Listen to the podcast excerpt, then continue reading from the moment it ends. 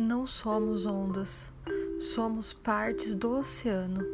Embora indivíduos, afetamos o universo à nossa volta, tendo consciência de que tudo no universo é manifestação de uma mesma energia, ao projetarmos nosso amor aos nossos semelhantes e ou à natureza, estaremos sendo beneficiados também com isso.